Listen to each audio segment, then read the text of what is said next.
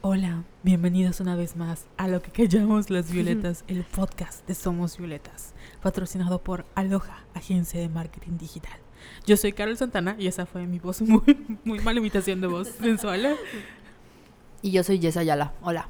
Y estamos transmitiendo en vivo desde el cuartel Feminazi, Desde el cuartel Feminazi, aquí en Londres. en Londres, UK, eh, slash Mérida, Yucatán, donde está lloviendo, pero sigue habiendo calor. Hola, Jess. Hola, Carol, ¿cómo estás?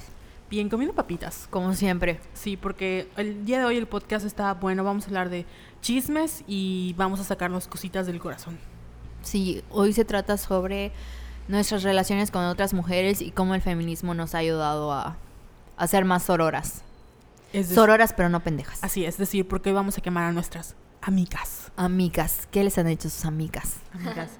Así es, si tienen alguna historia que contarnos sobre alguna amistad que de alguna u otra manera les fueron culeras con Las ustedes, trataron mal. de la verga, pues ya saben, se pueden quejar con nosotras. Sí, no sé si quieres empezar, porque ese va a ser como el podcast de los godines, ¿no?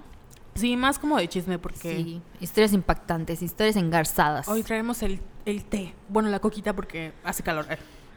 Pero traemos así el, el, el tecito, la tacita. Para... Nos acabamos de comer como cuatro bolsas de papas. Guay. Y todavía creo, quedan. y creo que todavía nos faltó, ¿verdad? Sí. Con papitas. Para hablar del chisme. Tengo más hambre de papitas. Bueno, Carol, no sé si tú quieras contar tu experiencia lésbica, eh, ¿no es cierto? de amigas. El año era el 2000. Si quieres empezar, empiezo yo. pues creo que siempre lo he dicho, ¿no? De yo cuando... Siempre digo, cuando estaba en la secundaria era totalmente diferente a cuando estaba en la facultad. Porque pues era más pendeja, ¿no? Pero... Pero mi, mi nivel de pendejez era porque yo dejaba que las cosas, bueno, si se, se acuerdan del podcast Godines, yo era muy permisiva y era muy paciente porque pues todos hay que entenderlos, etcétera. Entonces siento que ya ves que en la secundaria, bueno, desde la primaria me hacían muchísimo bullying, entonces eh, cuando pasas a la secundaria, que es una época crucial para todas las mujeres porque pues te llega tu regla y empieza que la hormona y que las amiguitas. Te crecen tus tetas. As- ay, A mí desde la primaria. De verdad. ¿De verdad? De No manches. es un problema. A mí nunca me crecieron, así que no hubo pedo. No, a mí desde que fue una de las razones. Yo me acuerdo que la primera vez que mi mamá me compró un brasier, me lo compró en Chapur.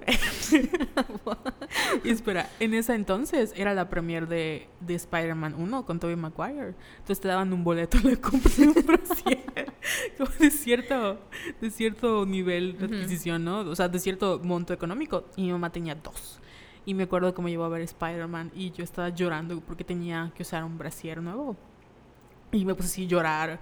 Y estaba en la primera llorando porque tenía un brasier y estaba viendo Spider-Man. Pero esa es una de las razones, ¿no? De que en esa, o sea, cuando tú eres niña, como pasar esta edad, eh, pues es muy diferente porque empiezan con que eres señorita, siéntate bien y que no sé qué. Y ya ves que dicen que las mujeres maduramos mucho más rápido que los hombres o más temprano. Por lo mismo de que hay muchas cosas que Sí. pasan antes y las amigas siempre son como este ayuda o esta Soporte, apoyo. así es que te hace como transitar por la vida y sí está feo cuando tus amigas acaban siendo tus peores enemigas. Y por ejemplo yo en la primaria me acuerdo que no tenía así como o sea sí tenía muchas amigas pero no tenía esa relación como de BFF de que Ujú. podía confiar en alguien. Y cuando pasé a la secundaria encontré a muchas amigas. Y yo de pendeja eh, pensaba que iba a ser para siempre y no lo fue. No sé si tú. Sí, yo en la primaria me acuerdo que sí tenía mi grupito de amigas, pero también siempre tenía un mejor amigo. Entonces siempre viví como que en este en estos dos mundos, ¿no? Así de que, bueno, tengo mi grupo de amigas, pero también tengo a mi mejor amigo hombre. Y me acuerdo que siempre en la primaria tenía a mi mejor amigo hombre, en la secu, en la prepa, en la facultad, un saludo a Elías, eh, incluso en, en el trabajo, que ya en el podcast de Godines hablamos que mi mejor amigo me había ahorcado. Entonces, entonces siempre viví como que esta ambivalencia, ¿no? Porque ya ves que era como que una, no sé si ley o no sé, de decir, ah, bueno, es que es más fácil llevarte con, con un hombre o chismear con un hombre o confesarle a un hombre que, que con tus amigas mujeres, ¿no? Que es como un algo que siempre nos han dicho de que las, las mujeres son nuestras enemigas y no puede haber como que una relación sincera entre nosotras. Sí, es un poco parte de misoginia internalizada, Sí. ¿no? De que creer que el- todo lo femenino es malo y lo masculino es súper bueno. Pero también pasa que, como explicábamos en el podcast de contenidos feministas con Mean Girls, que hay estos eh, como nichos o circulitos de bolitas de los adolescentes pueden ser muy, pero muy crueles. Sí. Y creo que cuando llega un momento en el que... Hay una moto. es el, el camión de turibús de Londres. es Chabelita pasando. sí. Que llega un momento en el que tú tratas de como encajar y siempre buscas eh, a esta bolita o esta Queen Bee, ¿no? En Sí. Mean Girls. Y ya no... Bueno, a mí me pasó, no sé si te pasó. Yo sufrí mucho bullying. Me encanta porque siempre hablamos de nuestras historias tristes y las personas que ch- escuchan el podcast deben decir que de la verga sus vidas de Carol y de Jess, pero es real, son cosas reales que nos pasaron. Por eso es lo que callamos las Lo que callamos las violetas. Entonces, en la primaria me acuerdo que yo tenía como que una archienemiga que ella me odiaba de la nada, Ujú. de la nada. Y me acuerdo que era tan castrosa y era tan bullying, así como, ¿cómo le dicen a los bullying en español? Eh, abusador. Ajá, una abusadora. Acosador. acosadora que, o sea, se burlaba de todo lo que yo decía, de todo lo que hacía, molestaba a mis amigas, a mí. Y me acuerdo que siempre soñaba o quería buscar la manera de que la expulsaran. Porque era tanto su acoso hacia mí o su obsesión hacia mí que ya, ya estaba harta. Y yo como niña así indefensa, sin saber qué hacer, pues yo la odiaba, pero nunca la traté como ella me trató a mí. Y de hecho pasó algo muy gracioso porque me escribió como... ¿Te acuerdas que te- le leí el inbox a Carol? Me escribió creo en el 2011 y yo estaba a punto de entrar a la facultad de antropología. Y me acuerdo que me, que me buscó en Facebook, me agregó y me mandó un inbox. Así que, hola Jess, ¿cómo estás? Y yo, bien, ¿y tú? Ay, esto de bien, que no sé qué. Y ya tienes novio. Pero haz de cuenta que me preguntó, hola, ¿cómo estás? Yo le dije, estoy bien, ¿cómo estás tú? Me contestó bien. Y luego me preguntó, ¿ya tienes novio? Así de la nada, ¿no? Fue así súper raro. Yo le dije, sí, sí tengo novio y pues, ajá, sigo estudiando y, y le dije, ¿y tú qué onda? Y me dice, ay, pues yo ya tengo dos bebas. no me quiero reír, pero ajá, me dio risa. Porque sentí que, que lo estaba, que me está, como que quería comparar nuestras vidas, como sentí que deseaba que me fuera mal. Sí. Entonces me dijo, tengo dos bebas, ya me estoy divorciando y pues ya ves, por no esperarme. Y yo le dije, ah, pues Pues sí. pues qué mala onda, ¿no? Pero así es la vida, hay que seguir adelante. Y yo en buen pedo, ¿no? Y me dijo, ay, Jess, yo te recuerdo muy inteligente. Algo así me dijo, ¿no? ¿Te acuerdas? Es que no tengo aquí el screenshot ni el mensaje, pero sí me dijo algo así como, ay, pues qué bueno que estés bien, me alegra. Yo siempre te recordé así como la niña ñoña. Y yo así de, pídeme perdón por todo lo que me hiciste. Pero no le dije nada, solo Sí. le dije así, ah, un gusto saludarte, ¿no? Y ya. Porque es lo que pasa, o sea, al final después de tantos años de trauma, o Sí, sea, qué ¿qué, te queda? O sea, yo lo pienso de me enteré hace poquito hablando con otra amiga, descubrimos que teníamos bullies en común, pero pues yo en la primaria y ella en la secundaria.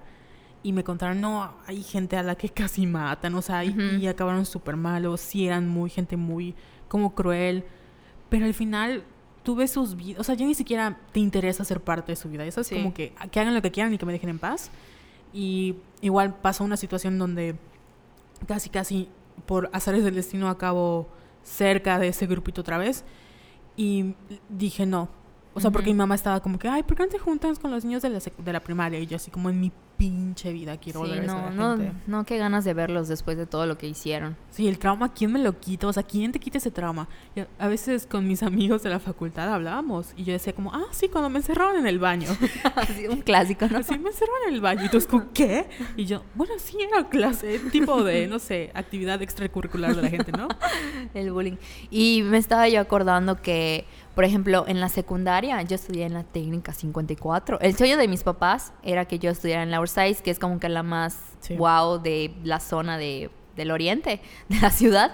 Y era un clásico como que en mi familia, ¿no? De la Orsais ibas a la prepa 1 y luego a tu carrera. Entonces yo rompí con ese molde y dije, no, me quiero ir a la 54, toda estúpida. No sé por qué. Porque Pero de rebelde. por ajá, rebelde. Pero tiene esta mala fama, esa, porque es técnica, porque está por vergel, o sea, ya saben, ¿no? Y no sé por qué todas las niñas del... Yo estaba en el B, todas las niñas del A, que eran como que las más poderosas, me querían romper la madre. Nada más, porque sí, porque me veían y yo les cagaba la madre, que eso es algo que siempre ha como que chocado en mí, de que la gente me ve y le caigo mal. Y me ha pasado, me ha pasado contigo, tú pensabas Sí. que yo era pesada. Yo pero creo que es por mi bitch face, o no sé. Sí, yo es que no Sí, recuerdo. eres una yo- perra. Sí, es una maldita. No, pero yo recuerdo que no, no es que me caías mal, me dabas miedo. Creo que sí.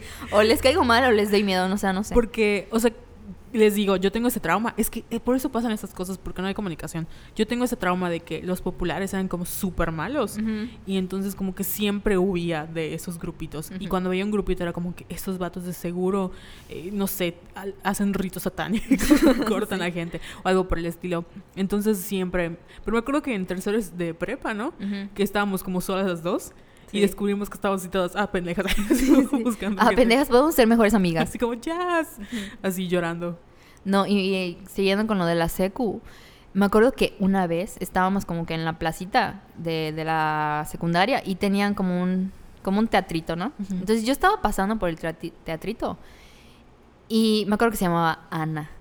Esta, pasó a mi lado y yo me le quedé viendo, pero te juro que así como te estoy viendo a ti ahorita, me le quedé viendo y se me quedó viendo y así de que te voy a romper la madre al salir de la escuela, que no sé qué, espérame. eh", Y yo, Güey? ¿qué pedo?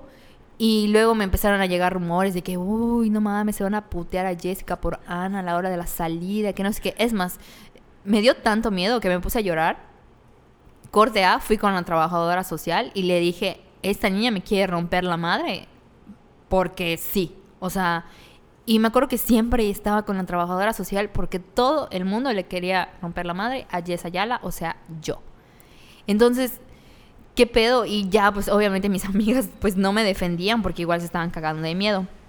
Pero siempre en la secundaria era así como que o tenías amigas o tenías enemigas.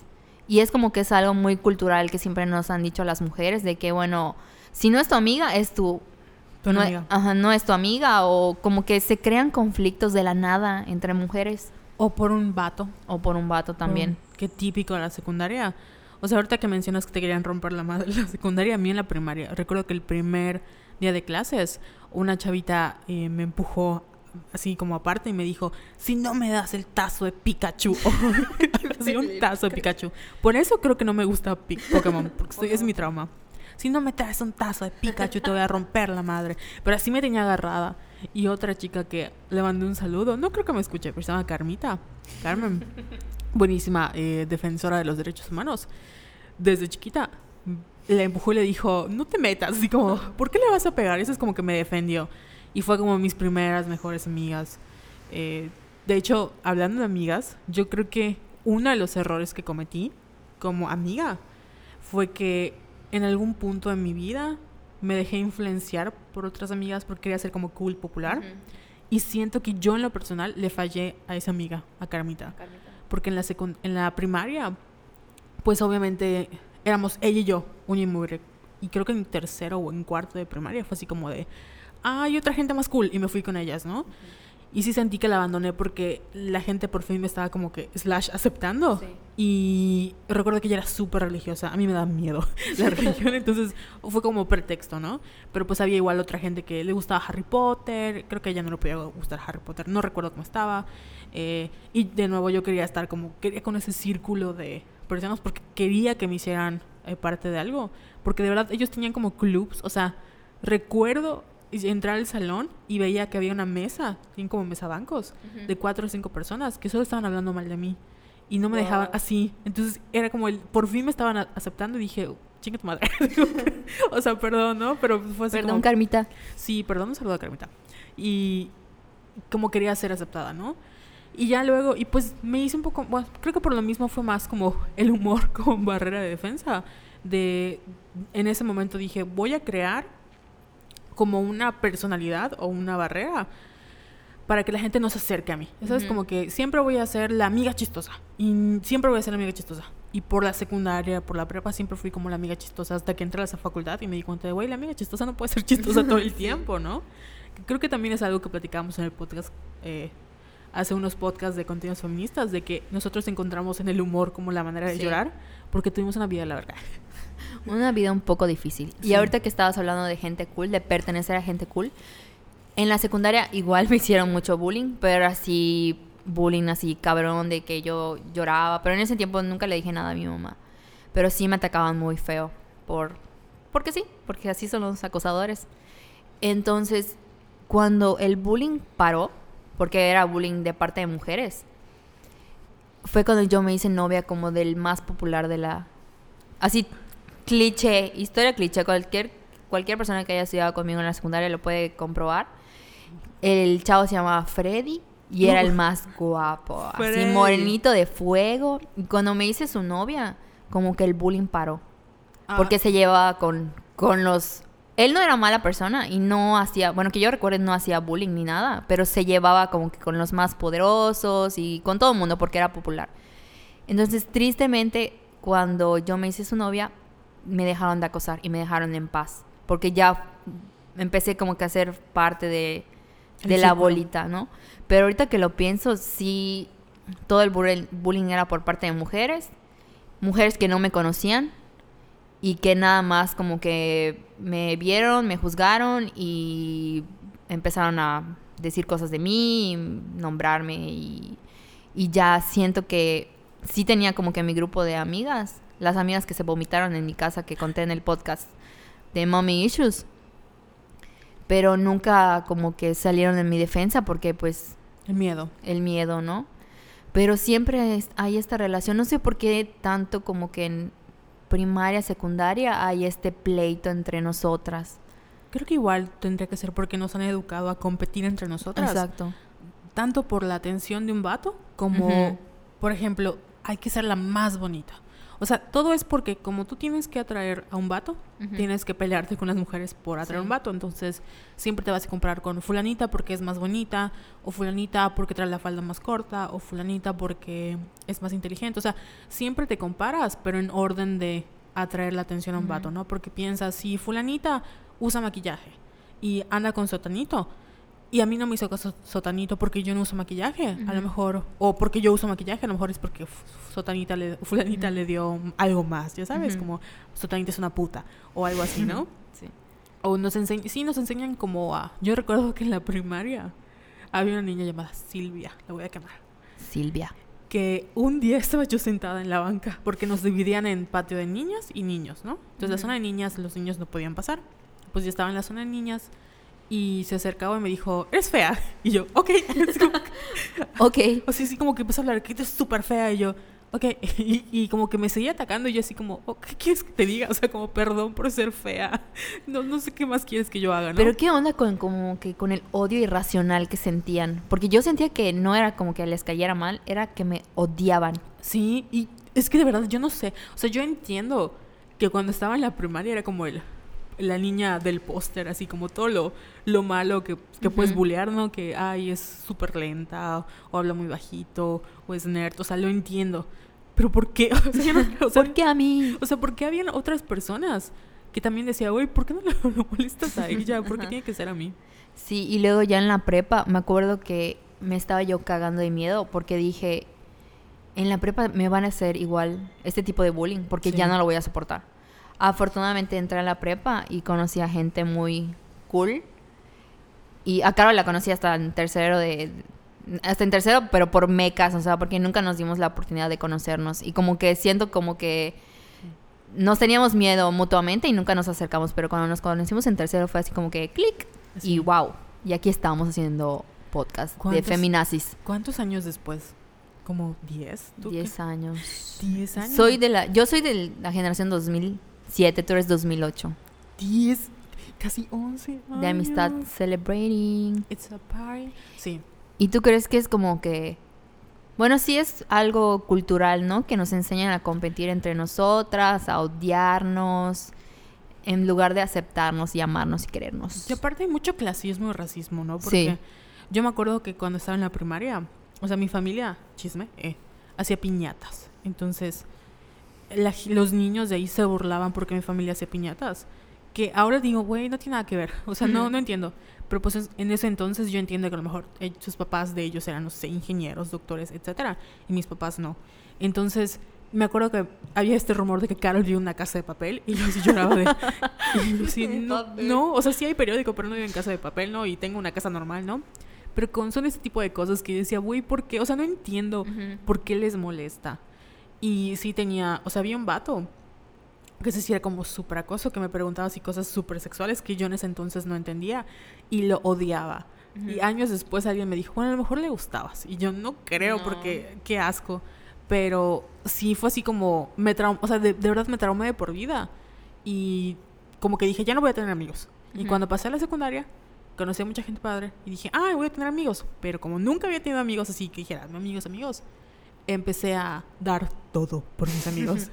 y siento que en ese momento como que tratas de, como quieres pertenecer con tus amigas y quieres defenderlas y quieres, o sea, tú las ves como idealizadas, a veces no te das cuenta de esos comportamientos como malvados que tienen. Sí, y eso es lo que te iba a decir, que por ejemplo, no sé, en películas o series siempre nos plasman como que estas relaciones idealizadas, así de que tu bef, con tu bef te vas a ir de viaje, o tu bef tiene que estar igual de bonita que tú, o van a salir y van a super ligar y se van a contar todo y te va a apoyar en todo. Y las amistades no son así, son mucho más complejas. Y no porque seamos mujeres, sino porque simplemente somos seres humanos. Y porque hay, al contrario, no como somos mujeres, hay como un poco más de complejidad porque siempre hay esto de, bueno, ese dicho de entre mujeres se pueden eh, despedazarse, pero nunca... Pero no matarse, ajá. ajá como se pueden lastimar, pero nunca destruirse, no sé qué o pueden despedazarse y nunca lastimarse, no sé. Pero aún así, sí es complicado porque no solo... O sea, ah, imagínense, nosotros con periodos, o sea, con todas las hormonas, todas las dudas, el secretismo, porque en el caso de los hombres, pues es un poquito más abierto, ¿no? Que eh, no hay esta... O sea, la sexualidad es como más libre, a diferencia de las mujeres, donde no solo tú te estás juzgando a ti misma porque sabes que está mal, entre comillas, eh, tus amigas están juzgando también, ¿no? Sí. Y donde no, o sea, tú tratas de, hay como igual una barrera contigo y con tus papás, dependiendo del tipo de educación que tengas, pero yo siento que todos eventualmente en la secundaria o en la prepa tenemos como esto de, no, mis papás no me entienden y recurro a mis amigas y a veces tus amigas en vez de apoyarte acaban siendo así como, o dándote super consejos, eh, alcahuetas de, para que tú sigas con tus comportamientos destructivos o dándote consejos como que envidiositos, ¿no? Sí. Porque sí todavía hay como esta envidia por algunos. Yo me acuerdo que en la secundaria, pues, o sea, si escucharon el de Mommy Issues, conté cuando mis amigas me traicionaron, así, tipo, sabían cómo eran mis papás, de que de súper me regañaban si no salía en cuadro de honor, o sea, me tenían como Rampunzel, igual casi no, no me dejaban salir. Entonces, en estos 15 años que fuimos y ellas se empedaron, y como que no les importó que mis papás nos fueran a buscar después y el desmadre que se hizo.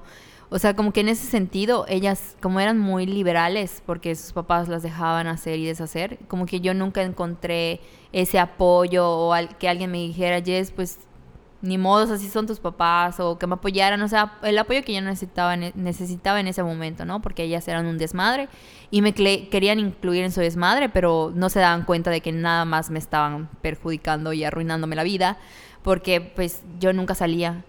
Y cuando pasó todo eso, creo que me encerraron más tiempo mis papás, porque estaban viendo con el tipo de gente que de gentuza con el que me aunque no no eran malas, pero sí eran muy desmadrosas.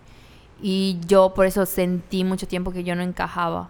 Porque yo decía, ay, ¿por qué le preocupo tanto a mis papás, no? Porque yo veía que literal ellas se mamaban y así, fiesta y con sus caguamas. Y yo, mis papás, si ven que yo me estoy empedando a los 13 años, me van a matar. Entonces siempre me sentía así como solitaria y... Eh. Sí, ahorita que lo cuentas yo me acordé de una vez porque igual mis... O sea, los fines de semana, por ejemplo, yo trabajaba con mi, con mi mamá. O sea, siempre hemos trabajado, ¿no? Y teníamos que trabajar para teníamos una tienda o hacer X cosa. Entonces yo me acuerdo que decía, no puedo salir el fin de porque tengo trabajo, o no puedo porque tengo que ayudar a mi mamá. Y perdí muchas amistades porque no entendían que yo no podía salir. O sea, no lo entendían de de, pero es que pide permiso. Y yo, pero es que no se trata de que pida permiso. Es que si es en la noche yo no me puedo mover sola o no me van a ir a buscar a tal lugar. Sí. Entonces, igual como que tú solita te vas apartando. Sí. Creo que es algo padre también de la experiencia como universitaria. Que cuando llegas a la universidad te topas con gente que también ha sido como underdog toda su Sí. vida, ¿no? Sobre todo en la facultad de antropología. Sí, yo, yo me Porque hay acuerdo- mucho underdog ahí. Están loquitos. Yo me acuerdo que cuando llegué dije, no mames, esta gente drogadicta.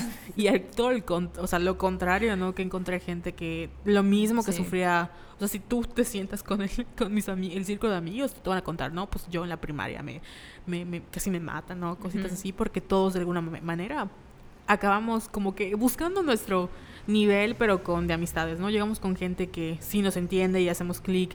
Y por eso es muy cliché, pero es muy real. Cuando llegas a la universidad, como que por fin encuentras. Sí. Creo que cuando pasas el tope de la secundaria y, y prepa, después de eso ya como que deja de importar también lo que la gente piensa, Sí. porque yo siento que los adolescentes y más chavitos se dejan llevar mucho por lo que la gente piensa. Sí. Y si yo me pudiera dar un consejo de mí hace 10 años, sería como, deja de mamar, a nadie le importa lo que hagas y vive tu vida, porque creo que dejamos o hacemos muchas cosas por esta idea de que, qué van a decir los demás, qué vamos a hacer y qué van a pensar y que no sé qué. Y la verdad es que a todo el mundo les, da- les damos igual.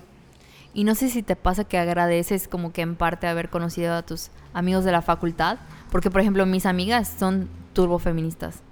Entonces no hay como que esta presión de que tienes que casarte o buscar un hombre o tener hijos, porque tengo otras, otros amigos y amigas que ya están casadas o que ya tienen hijos y que no sé qué. Y no me imagino estando como que solo en un grupo de amigos en el que todos están como que siguiendo. No digo que esté mal, pero que yo sea como que la única que todavía no tiene como que una vida estable, por así decirlo. O sea, según la sociedad, ¿no? De que es casarte, sentar cabeza, tener hijos. Y me alegra mucho tener amigos. Un saludo a todas mis amigas de la universidad, porque cuando hablamos de estos temas encuentro mucho apoyo y encuentro mucha empatía porque estamos pasando por lo mismo. O sea, apenas estamos como que, que si queríamos salirnos de nuestras casas, pero el sueldo no nos, no nos alcanza. O sea, estamos viviendo como este, estos problemas de millennials en el que yo puedo como que desahogarme sin saber, o sea, sabiendo que no me van a juzgar, que me van a apoyar y que voy a encontrar como que palabras de aliento, ¿no? Y eso es oro puro en estos, en estos tiempos. Cosa que no pasaba cuando estábamos en la primaria o en la secundaria. Que yo Incluso en la prepa, que supuestamente ya somos como que un poquito más maduros e inteligentes, cero que ver. Yo recuerdo que en la prepa, o sea, sí tenía como un... Encontré gente muy padre. O sea, me sigo llevando con mis, mis amigas, mis girls, Sugei, Yaha, Chrissy, Bicho, Maffer, o sea, todas las que tú conoces porque estudiamos juntas, ¿no? Y a los demás que nos ha dado un saludo. Pero, saludos. Pero aún así sentía que como que todavía no terminaba de encajar.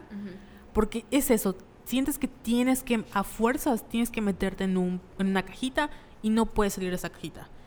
Y la vida no es así. O sea, o sea, la vida no es así. Y siento que eh, a mí me pasa, tienes amigos para diferentes momentos y circunstancias. Por ejemplo, con mis amigas, las donas, vamos a comer pues donas. o vamos a, a- cenar o platicamos de feminismo. Con mis otros amigos, que una fiesta en la piscina o hablamos de todo. O sea, contigo, pues violetas. O sea, como que cada amigo eh, no necesariamente tienes que tener un amigo para todo. Puedes tener como diferentes tipos de amigos y tampoco significa que puedas que tengas que meter a todos tus amigos en un mismo cajón, ¿no? Porque al final se acaba siendo un desastre. Sí, yo no junto a, a mis amigas de la facultad con mis amigos del trabajo porque siento que no macharían. Pero sí está padre como que estar, como tener varios tipos de, de amigos, ¿no? ¿Y cómo sientes que el feminismo te ayudó a encontrar amigas? ¿O en qué crees que te ha ayudado? Pues mm, Yo creo que la empatía es como Sí. que muy importante, ¿no? Porque a veces, aunque quiero matar a mis amigas, no voy a contar sus problemas, porque no las quiero quemar, pero a veces me escriben así que, Jess, me pasó tal cosa y, eh", o sea, no sé. Y la empatía entra en mí, se apodera de mí y digo, no, pues fíjate que tienes que, si te pasó esto o hiciste esto que no debiste de hacer, anda al ginecólogo, anda a checarte. Ah, o sea, ya, ya, ya entendiste mi punto. Sí, es como que sí. sí, sí sentí que el feminismo como que me abrió los ojos, porque al fin y al cabo, pues somos mujeres y estamos juntas como que en esta batalla diaria de Contra el patriarcado. contra el patriarcado, ¿no? Entonces sí siento que gracias a por ser feminista como que sí hay más empatía en mí, hay más tolerancia, porque a veces sí me dan ganas de matarlas, pero esto de pero siempre van a contar conmigo, las quiero mucho. A mí me pasa como, al- no sé si al revés, pero por ejemplo, yo siempre sentí que era la que no juzgaba. Y de hecho, así como tú tienes como tu BFF eh, hetero, yo Ujú. tenía mi BFF gay. O sea, Ujú. siempre tenía un amigo súper gay, que no sé por qué. O sea, en ese entonces decía, uy, ¿por qué se me que pegan? ¿No? Como decía. Y siento que era porque yo no, no juzgo, o sea, no me, como que no estaba tan interesada en juzgar a las personas. Y siempre les di como la libertad de, la verdad es que me da igual, ¿no? Yo te quiero por lo que eres. Y siento que el feminismo para mí fue como ayudarme a poner límites. Es decir, esta persona es mi amiga, pero yo no la puedo ayudar más allá de... Exacto. O sea, esta persona es mi amiga, pero estas cosas que me hace me duelen. Ujú. Y por eso yo tengo que poner mi línea, porque aunque sea mi amiga, esto no significa que yo deba dejar que me siga dañando, ¿no? Porque nos pasa en cualquier cosa, ¿no? A veces hay comentarios que tú hace tu amiga, que no lo hace con mala intención, pero te duelen. Sí. Y el que no puedes decir, chin, amiga, me lastimaste. O hay situaciones como tú dices, ¿no? Que no, tú no puedes controlar a tus amigas, tú no puedes decirle, o sea, puedes aconsejarlas, pero no puedes agarrarlas de la mano y llevarlas Exacto. si ellas no quieren. Entonces, aunque tú hagas toda esa labor, llega un punto en el que tú también tienes que poner sanos límites Ujú. y decir, bueno, ok, quiero mucho a mis amigas, pero mi mejor amiga voy a ser yo en esta situación porque también pasa, las relaciones a veces no son como bilaterales. Recíprocas. Ándale, recíprocas. Y acabas en una relación unilateral donde tú das todo por tu amiga y tu amiga cuando se voltean las cosas es como de no tengo tiempo y bye. Que yo sentía que me pasaba muchísimo en, sobre todo en la primaria y en la secundaria, que era como de no estoy diciendo que no me hayan querido, sino que eran, a veces yo daba todo y sentía que si hubieran sido las cosas al revés, no hubieran pasado. Oye, ¿alguna vez te ha dejado alguna amiga por un novio? Así que te, que te cambien o algo así. Cuéntanos, cuéntanos. Pero claro que sí, hablando de las relaciones unilaterales, yo me acuerdo que tenía una súper amiga, súper, súper amiga en la secundaria, que de todas las amigas que tenía era como que juntas para esto, ¿no? Porque nuestros papás eran como estrictos, etcétera. Y cuando pasamos a la prepa, acabamos en la prepa 1, dije, pues vamos a seguir siendo amigas. Lo que pasó es que se buscó un novio y casi inmediatamente, como ese periodo de vacaciones a prepa, creo que cuando encontró a su novio, fue así un cambio, porque nos pasaron a diferentes salones y literal me dejó de hablar. O sea, fue así un corte de Wow. súper, súper, súper cor- cortante. Yo me acuerdo que, o sea, yo llevo diarios, no sé si tú llevas diarios, no.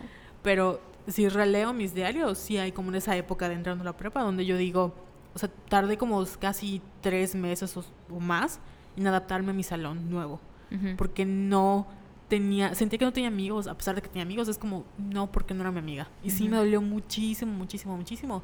Y creo que hasta la fecha es como de, ah, recuerdo a fulanita, la que me prometió que yo iba a ser su dama de honor en su boda. Ajá. Ahorita ya es como, mm, ya, ya se casó, ya hizo todo eso y nunca me invitó. Entonces fue así como de, ¿Te ah. sigues llevando con ella? No, No. yo no. Qué bueno, no se merece tu amistad. A mí me pasó en la secundaria que mi una de mis, porque éramos tres, entonces una de ellas tenía una relación así turbo tóxica con un güey que ni estudiaba y ya sabes, nada más estaba buscando preñarla. Y una de las tantas veces que terminaron, regresaron, obviamente, entonces Abby y yo, se llama, eran Abigail y Alejandra. Y me acuerdo que nos emputamos tanto porque no lográbamos que se diera cuenta de que el güey era un chingado. Porque creo que hasta le tiró el pedo a Abby. Entonces le decíamos así que, güey, estás andando con este pendejo, que no sé qué. Y no es que ella nos dejara de hablar, nosotras la hicimos a un lado, así por completo. Y ahora que lo pienso, creo que fue un punto, o sea, fue algo culero. Pero es que ya llegó un momento de frustración que decíamos, güey, ¿no te das cuenta? Pues a la verga, ¿no? Y la, la dejamos de hablar y la excluimos así muy feo. Pero porque ya no buscábamos la manera.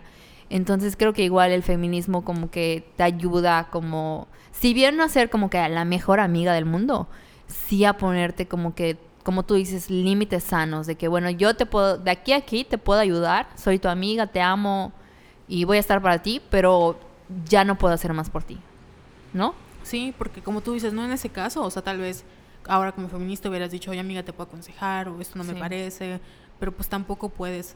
eh, creo que igual eso nos pasa, ¿no? Entendemos ahora más los, lo que es el círculo de la violencia. A mí me pasaba con igual una amiga que tenía como muchos eh, problemas con relaciones tóxicas. Y yo decía, ¿por qué lo sigues haciendo? O sea, ¿por qué sigues en lo mismo? Sí. ¿Por qué sigues en lo mismo? Y una vez que como empiezas con estas lecturas feministas y entender, dices, bueno, ya entiendo por qué lo haces, entiendo que no depende de ti per se y que te puedo ayudar en estas cosas, pero en estas otras cosas ya no puedo porque no, o sea, es imposible, no se puede.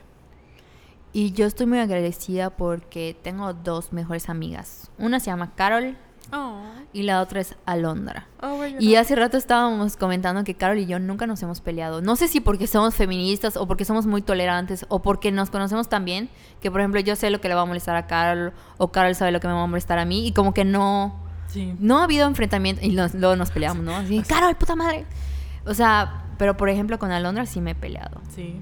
Yo ahorita lo estoy pensando porque, o sea, mis mejores amigas, Jess y, Gracias. y Vale, pero jamás, o sea, no recuerdo haberme peleado con un... Bueno, sí me he peleado con amigas. Eh, hay una amiga a la que ya está considerada como muerta en mi corazón, pero no la voy a mencionar porque está muerta. Ajá. Pero Está está muerta. Pero no recuerdo haberme así como confrontado porque de si se molestó conmigo, a ver si como chica tu madre y se va, Ujú. ¿no? Y si me hubiera molestado fue así como chica tu madre también y me fui porque no, como que nunca me he confrontado. ¿Tú te has confrontado con Con Alondra, me acuerdo que me... Un saludo a Alondra que me está escuchando. A las 3 de la mañana seguramente después de trabajar. Esto de que nos peleamos en Puebla. Nos estábamos gritando, pero siento que en la... a inicios de la facultad, que nos hicimos amigas y todo, como que no nos teníamos la confianza para decirnos las cosas que nos molestaban de ella y eh, de, o sea que nos molestaban no que de nuestras personalidades o lo que sea. Entonces siento que en ese viaje como que se explotó todo y nos empezamos a gritonear. Y me acuerdo que mis los demás compañeros estaban así nada más viendo cómo nos gritaban.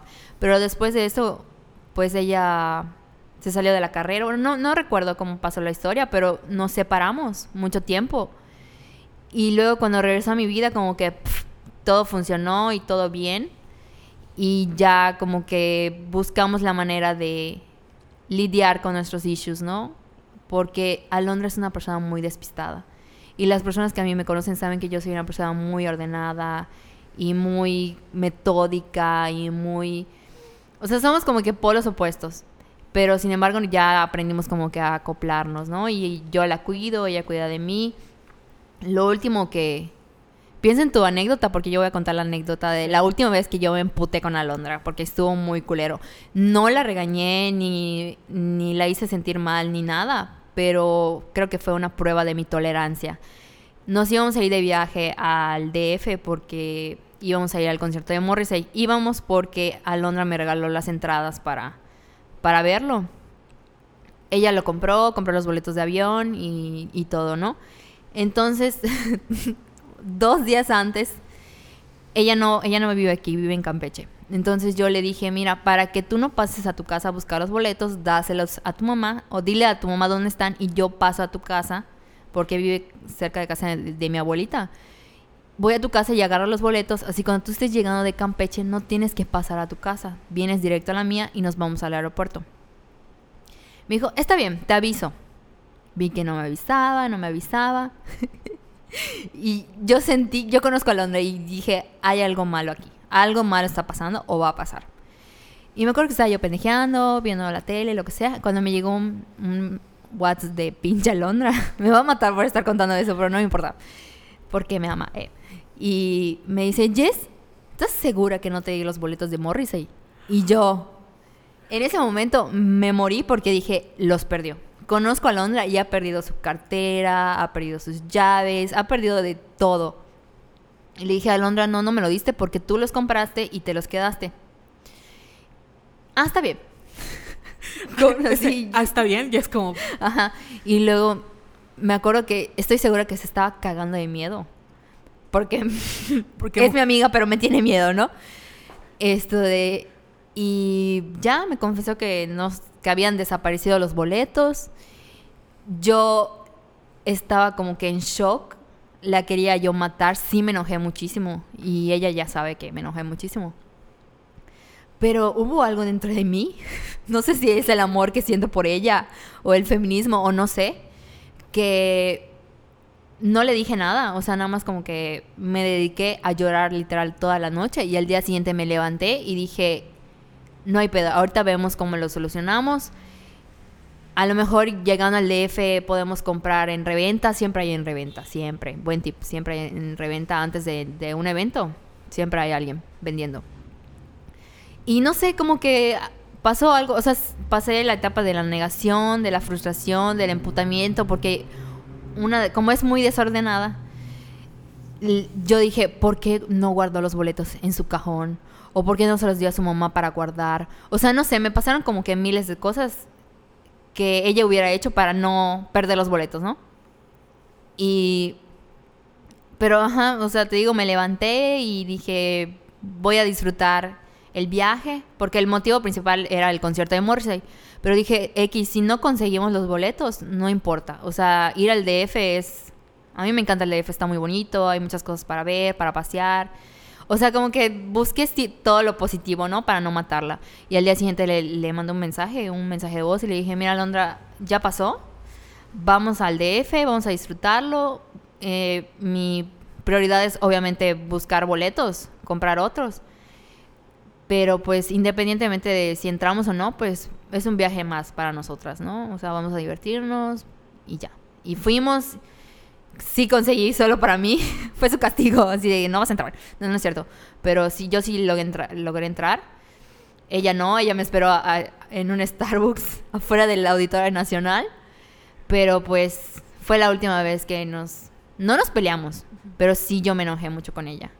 Y ella entendió como que la situación y pues supimos cómo manejarlo, ¿no? Porque eso era para que la Jess de antes explotara y la mandara a la chingada y vaya amistad. Pero no, o sea, supe manejar la situación de la mejor manera posible. No sé si te ha pasado que has estallado con una amiga o algo así. Pues más que, es que como te digo, yo no estallo, yo las mato en mi, mente, o sea, en mi mente. Les dejas de hablar y las bloqueas de tu vida. Más que, o sea, es que no puedo ser, o sea, según yo, no es como grosero, es como, ok, ya entiendo que no puedo confiar contigo. Y, chinga tu madre, ¿no? chinga tu madre, pero no te voy a volver a hablar. Me acuerdo que en la secundaria, o sea, de las, bueno, este año, de hecho, siento que tuve, tuve un altercado, sí cierto, con, con una persona muy cercana. Y fue así pleito de WhatsApps, ya sabes, de así de, es que tú, ¿cómo se te ocurre? Y casi, casi me estaba acusando de, de homicidio. Y yo, ¿qué te pasa? ¿No? Así, ya sabes, como que muy eh, porque según yo, esta persona iba como a entender mi punto de vista y no lo entendió. Y acabamos súper peleadas. Pero a la semana fue así de disculpa. Cuando como que disculpa, me alteré un poquito. Y ya como pasó. O sea, fue como el único altercado así súper grande. Pero yo me acuerdo que en la secundaria, la primera vez que me enamoré de alguien. eh, sí, la primera vez eh, mi amiga estaba. Empezó a salir con esta persona. Sí, empezó a salir. O sea, no era nada mío yo en ese momento dije, bueno, es mi mejor, pero yo, Carol pendeja, es mi mejor amiga, eh, claro que eh, la gente no te pertenece, que es cierto, o sea, todo es cierto, pero en vez de hacerlo porque esas cosas feministas fue así como, no, pues yo voy a poner la amistad de por medio, ¿no? Y nunca consideré que esta persona nunca puso la amistad de por medio. Y ya hasta que, o sea, salimos y luego me dijo, me dijo así como, ay, es que yo quiero salir con fulanito, pero, se llamaba Juan, no creo que es el nombre más común, yo quiero salir con Juan Juan, mi vecino. Está... ¿Sigue siendo tu vecino? Sigue siendo mi vecino. Estaba súper enamorada de él, pero pues ya pasó X. Ya es como. Creo que es un señor que tiene hijos. Tema superado. Así es, en ese momento.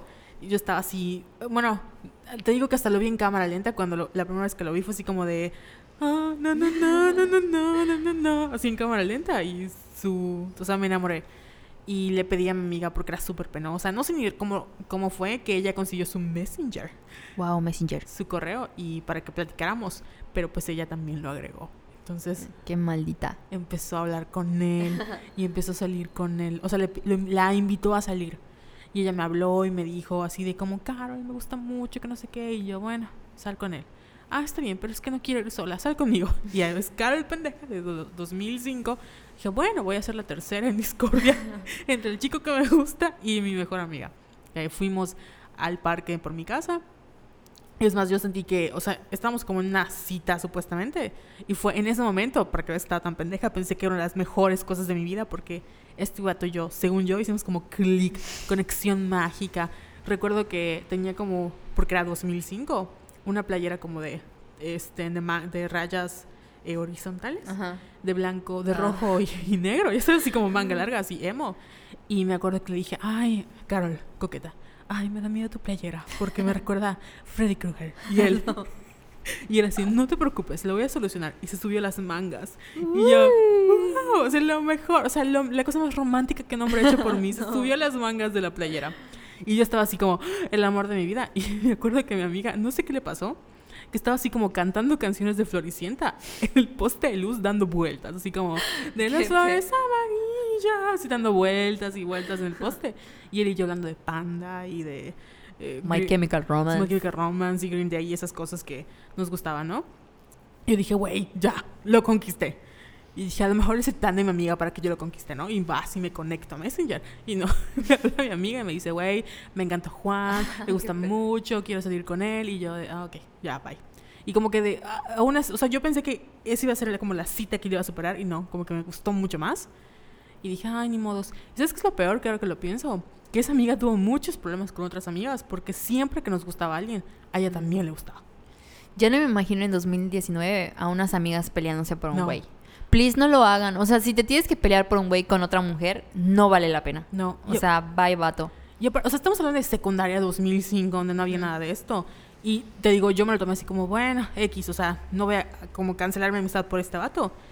Pero me acuerdo de los pleitos que ella tuvo con otra chica. Fue súper intenso porque no le podía, o sea, a ella le gustaba y él dijo, ay, a mí también, ¿no? Que a lo mejor nada más lo dijo como de broma, pero se agarraron así a golpes, a golpes, a golpes, a golpes. Y horrible. Bueno, el punto con este fulanito, que también fue como manzana de discordia con otra amiga, que igual yo le invité a una fiesta de Halloween porque me seguía gustando y yo ya sabía que pues él, o sea, como que todavía tenía la esperanza, ¿no? Y resulta que en la fiesta de Halloween besó a otra de mis mejores amigas. ¿Qué? Sí. Y fue así como, y mi amiga me dijo, no, Carol, perdón, es que no pasó. Y yo, así como, no importa, o sea, está bien, porque Ujú. pues la verdad ya había entendido que el vato X, ¿no?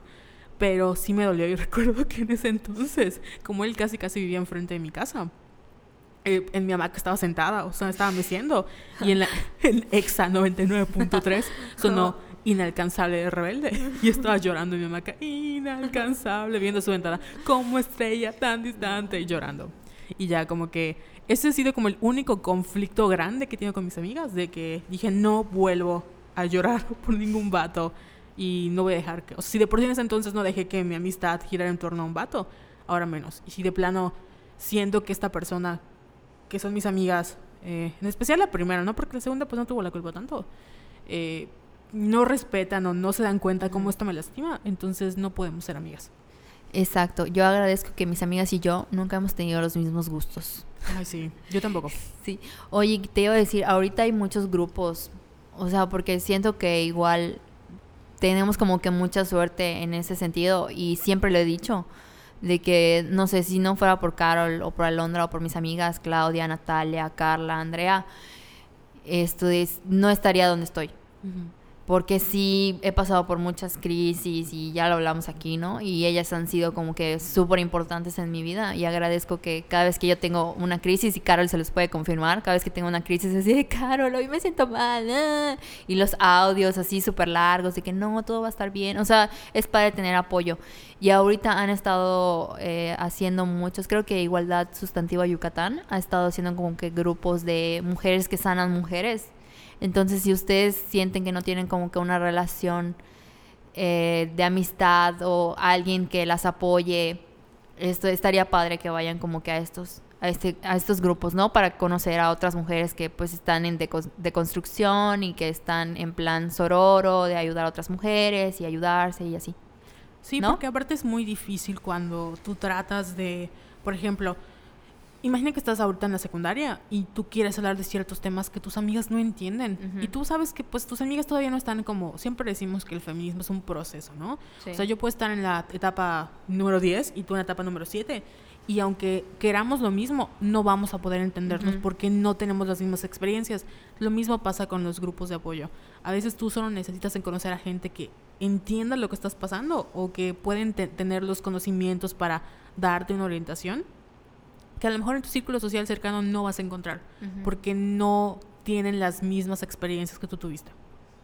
Sí, y por ejemplo también es muy sano poner límites. Yo, por ejemplo, tengo eh, personas cercanas a mí que sé que ciertos temas no los puedo tocar o no me siento como que muy en confianza para contárselos porque es como que sí siento que me van a juzgar. Y por eso les digo que soy como que muy afortunada de tener un grupito en el que sí me puedo desahogar y puedo contar y bla, bla, bla. Y me voy a sentir amada aunque la cague o aunque me casen- pa- pasen cosas feas y así. Y aparte porque siento que cuando vas creciendo, como que vas cerrando tu círculo de amigos, Sí. ¿no? O sea, yo tengo muchísimos amigos que conozco desde la primaria y la... Porque había gente, bueno, en la primaria, ¿no? En la secundaria, en la prepa, pero aún así siento que son muy chiquititos comparados a la gente que... con la, la facilidad con la que hoy hago amigos. Porque ahora conozco mucha gente, pero siento que por lo que hemos pasado no podría llamarlos amigos amigos porque no, no han estado conmigo, no saben qué tanto. ¿Te imaginas? Me, imagino ahorita escuchándote así de, Carol, no me consideras su amiga. Así mis fans, no. No, no la verdad es no que... somos amigos, eh, son, soy tu fan, no, algo. Así como, no eres mi amiga, eres mi fan, ¿eh? Ajá, exacto. mi, mi follower. No, sí tengo muchos. Bueno, eh, cerquita hoy en día que conozco, que considero mis amigos, que solo los he tenido de manera virtual.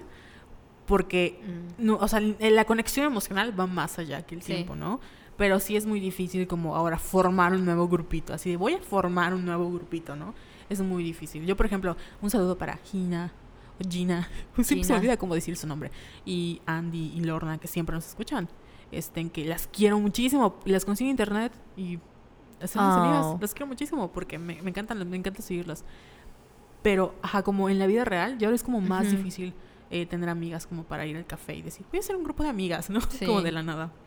Y además esas cosas no existen. Es como que de, bueno, sí, pero no es como que obligatorio porque volvemos al tema de que culturalmente nos han enseñado o han idealizado esto de ese ideal de, de mujeres, de amigas mujeres, ¿no? De que, ay, podemos ir de viaje o... Eso solo pasa en las niñas blanquitas ricas. eh. Que películas de Britney Spears. Exacto, ajá, Sí. que nada que ver. Entonces no se sientan culpables si no... Si no tiene esa relación con sus amigas. Exacto. Porque, o sea, de verdad, yo recuerdo ahorita que mencionaste eso. O sea, recuerdo que hay como una super idealización de las amistades. Y a veces no tienes que llevarte con todas. O sea, puede que esa Sí. una persona te caiga súper bien y en la vida real sea súper buena onda. Pero pues las cosas no se dan, ya sabes, Ujú. como que no hay ese clic o pues no la puedes. Que esto me, me choca esos memes de la gente que te quiere ver te va a hacer todo lo posible por verte. ¿Sabes Sí, qué? no, es... No, o sea, 2019 no. Hay gente que tiene que comer y tiene que trabajar y tarda, no va a tardar dos horas en camión. Es muy difícil y a veces solo con un mensaje de WhatsApp es como más que suficiente para, para tener, ya sabes, un grupo de amistad. Me pasa con mis amigas que me he perdido titulaciones de mis amigos y ellos saben que no puedo ir porque me estoy, estoy trabajando, ¿no? Porque hashtag pobres. Así es. Yo creo que tus verdaderos amigos como que entienden Sí. eso que cuando se puede, se puede, cuando no se puede, no. Por ejemplo, Carol y yo a veces vamos a comer tacos así súper baratos. O compramos papitas O tortas de cochinita. o tortas de cochinita. Hace rato nos comimos... Yo me comí dos tortas de cochinita. ¿Te comiste dos? Sí. Solo me trajo una. Perdón. Es Es que me comí una en el camino antes de que llegaras. traición. No, me compré mi torta de cochinita. Sí, esperamos porque estábamos así pensando, "Mm, nos comemos en el camión. Y sí, gracias a mis amigas por soportarme. ¿Sabes qué? Gracias, Carol. Recordé de nada. De nada. Mi, mi paciencia de nada. Eh, te voy a cobrar. Recordé cuando, hablando de amigas, no me peleé, pero Valeria, mi mejor amiga Valeria, hace poquito nos fuimos a la playa y sí me... Pues es que ni siquiera fue pelear, fue como me enojé con ella. Creo que ella ni sabe que yo me enojé. Entonces la voy a contar. Primicia en lo que callamos las violetas. Sí. Carol se enoja con Valeria. Me enojé, fue la mamada, porque me enojé porque fue, fuimos a ver el concierto de Taylor Swift, Reputation, en Netflix. Y fuimos con ella, con una amiga llamada Hershon. Y ella dijo, vamos a llegar y nos vamos a mamar. Yo no tomo. Y dije, ah, ok, no voy a tomar. Y ellos, no, es que tienes que tomar. Y yo, no voy a tomar. Pero pues me sentía como, eh, no forzada, pero dije, bueno, en la playa, Taylor Swift, una cervecita. Aparte fue Tecate Light, o sea, lo más básico. Compraron como no sé cuántos cartones de cerveza. Porque era Valeria, los hermanos de Valeria y así. Y vimos así Taylor Swift, ¡uh! el super mega fiesta. Y yo dije, bueno, ya me voy a dormir, bye. Y yo veía que mi amiga seguía en la fiesta y, se- y me acuerdo que me daba así como la caguama, ¿no? Me la, me la aventaba así, toma, toma, toma, fondo, fondo. Y yo así como escupiendo a un lado. Sí, es como estoy tomando, ¿no? Eh, claro que ella me dijo, no te estoy obligando a nada, ¿no? Empujándome la, la cerveza. Eso no me molestó, me molestó que al día siguiente Valeria estaba muriendo. Así andaba con su suero, porque yo, cuando terminé el concierto, fue así, agarré un pedazo de carne, porque estaban haciendo como carnitas, comí mi carne, me metí a bañar y fue así, ya voy a dormir, porque mañana tengo que regresar temprano. Me metí a bañar y me acosté. Y todos siguieron con la fiesta, yo. Y yo así como, Valeria, no comiste nada. Y Valeria, ah. Al día siguiente, como a las 6 de la mañana, me levanté fresca como lechuga, así disfrutando. Ah, porque Valeria quería ver la puesta del sol. ¿Sabes? Valeria quería ver la puesta del sol y quería despertar con el sol. Me dijo, cuando den las 6 me despiertas. Ahí ves, a tu tía la pendeja, pones su despertador a las 6 de la mañana, suena el despertador y yo, Valeria, así como con mi palo, Valeria. Vamos a ver el sol, Valeria. Sí, vamos a ver el sol. Y esto, y yo así como, no, así como, no que tú querías ir a ver la puesta del sol, es que me siento mal. Yo, ya como a la... Y creo que nos teníamos que estar... Llegamos como a Mérida como a las 10, o sea, no estamos súper temprano. Y esta es que me estoy vomitando y no he comido nada. Y yo me acuerdo que sí estaba molesta. No sé si ella se dio cuenta. Que le dije, si sabes que te, que te hace mal, ¿para qué sigues? Si tienes gastritis, así como mamá de, sabes que está todo mal. Y, y ya. Y creo que igual a Hershon como que estaba igual este... eh, durmiendo, lo parece, y vámonos, tenemos que irnos porque está súper encabronada. Y me acuerdo que cerramos la, la casa y creo que ni tenía seguro su casa porque todos se fueron a desayunar a Progreso. Estamos en Chile, todos se fueron a Progreso. Y yo cerré la puerta y me dijo Gershon, ay, ¿y si alguien entra? Y yo, pues, ¿por qué está vomitando, no? No, bueno, no dije eso, porque no quiero que le pase nada a mi amiga, pero fue así como súper molesta de que ya ni siquiera me preocupé. O sea, llegué molesta de que no, o sea, sabía que estaba enferma y seguía tomando. Y yo así como, eres una alcohólica, toda molesta. Que no es una alcohólica, pero en ese momento, Ajá. aparte era Tecate Light. O sea, ¿quién se entera con Tecate Light? Solo Valeria, Ajá. yo. Ay, qué feo, no obliguen a sus amigos a tomar. no. La verdad es que yo, mis amigos no me tienen que obligar así, ¿no? Porque solita. Solita caigo en el caigo. pecado Ay, olvidé qué iba a decir. de Tecate. No, es que hay mucho frío. Sí, Estamos en Londres grabando. así. Y además me estoy orinando mal pedo. Oye, pero igual, ah, ya me acordé, sobre las relaciones como pues este podcast está hablando, estamos hablando sobre nuestras relaciones con otras mujeres. Creo que igual es bonito cuando admiras como que a otras mujeres. No sé si admiras a alguien. Yo admiro a, por ejemplo, siempre hablo de Katia, Ah, sí. que porque pues es una periodista yucateca muy importante. Admiramos a Ana Baquedano, que no son como que nuestras amigas, pero Quisiéramos. son- Bueno, quisiéramos, sí, sean Bueno, nuestras amigas. Katia, Katia sí es nuestra amiga. Ah, bueno, sí, Katia sí eres amiga. Pero Ana Baqueda no, no es nuestra no, amiga. no, todavía no. Pero está como que bonito tener como que esta admiración, porque igual no nos enseñan nunca a admirar como que a otras mujeres. No. Y más que admirar, nos enseñan así de que no, pues es tu competencia y de, ¿no? Y pues creo que es sano como que mirar el trabajo de otras mujeres y conocerlas y darnos el tiempo de, de sí, de conocerlas y de no juzgarlas. Porque, por ejemplo, me pasa todo el tiempo de que me ven, yo tengo una cara muy seria, como Rihanna, bitch face, ¿no? Entonces nada más me miran y yo, Jessica Yara, eh, mamona, eh. Y cuando me conocen soy así, ah, un amor. ¿Te imaginas que el secreto de la millonada sea la beach face? No, man. Que, la, que no, la, no la hayamos explotado Ajá. todavía. Sí, ya sé. Seríamos turbo ricas. Pero ajá, ese era mi punto, ¿no? De que Perdón, te de tener relaciones como, no sé si platónicas o simplemente de que nos demos el tiempo de conocer a otras mujeres y nunca se peleen por un vato. No, no vale la pena. Además, yo siempre he dicho que ningún hombre vale la pena para ninguna mujer, pero bueno, sí, Ni Chris Pratt, ni Jake Gyllenhaal, ni nadie. nadie. Jake Gyllenhaal. Jake Jake Gyllenhaal. Gyllenhaal. Gyllenhaal. No, no vale la pena.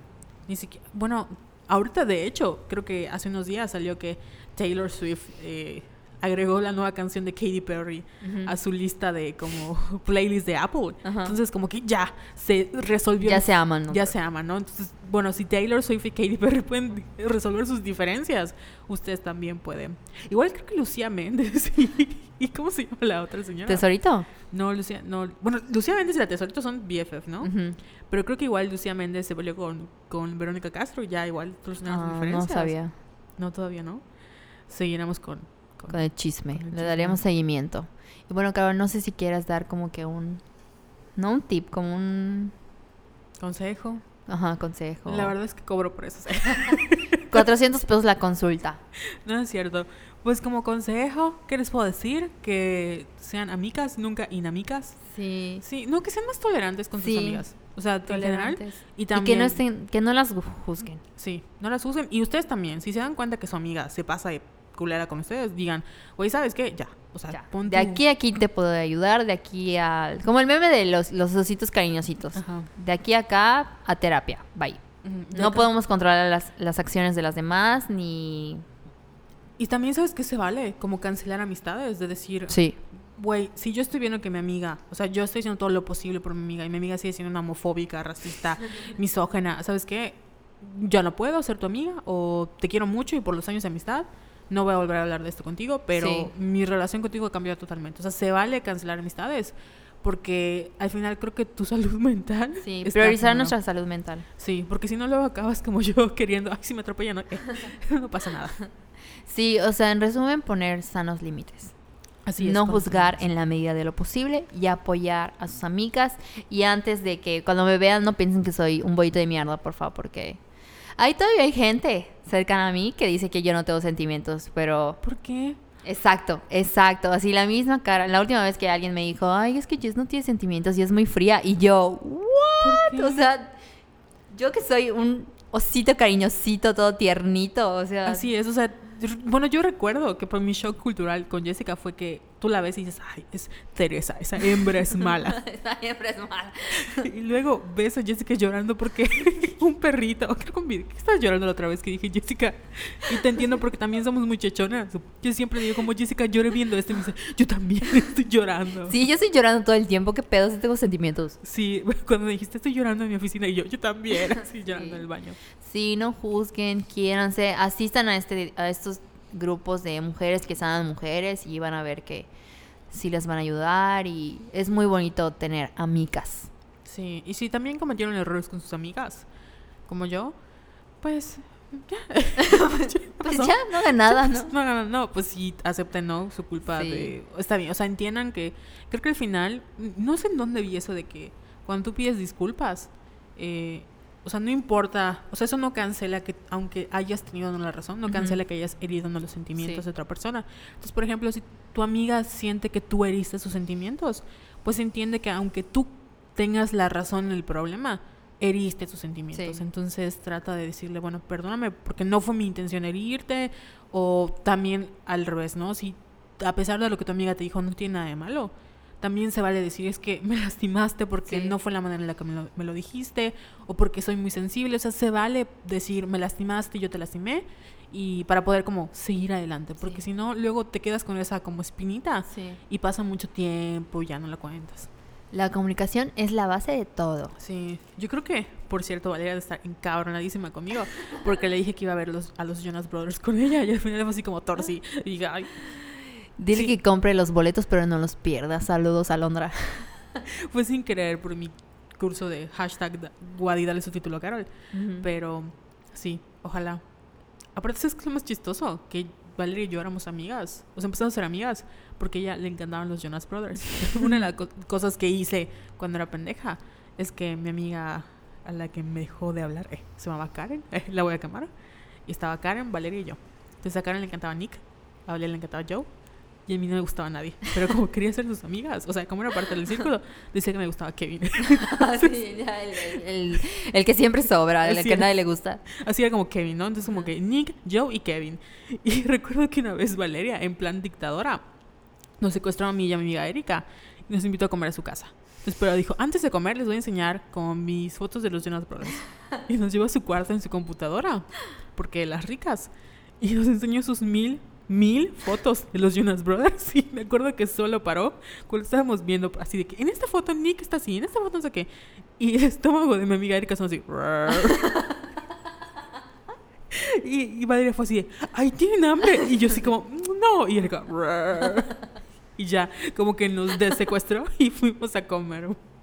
Y así, Ay, Valeria. un saludo. Un Ojalá saludo. los Jonas abran otra entrada para que compremos boletos. Sí, un saludo a mi, a mi amiga Natalia que está en Chile. Lejos, hace un año que no la vemos. Pero está muy feliz viviendo ahí, Con los en chilenos. Chile. Con los de Kudai. los de Kudai.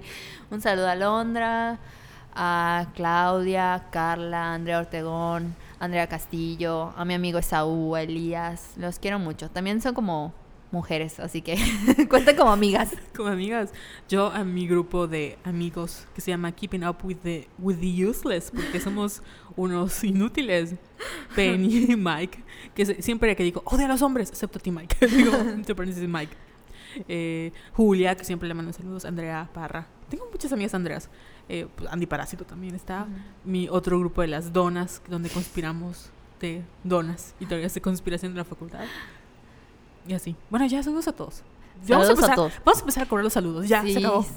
100 varos por saludo para Sí. nuestras papitas y mi Uber. Por favor. Oye, Y bueno, Carol, ya para despedir, ya va. Eh.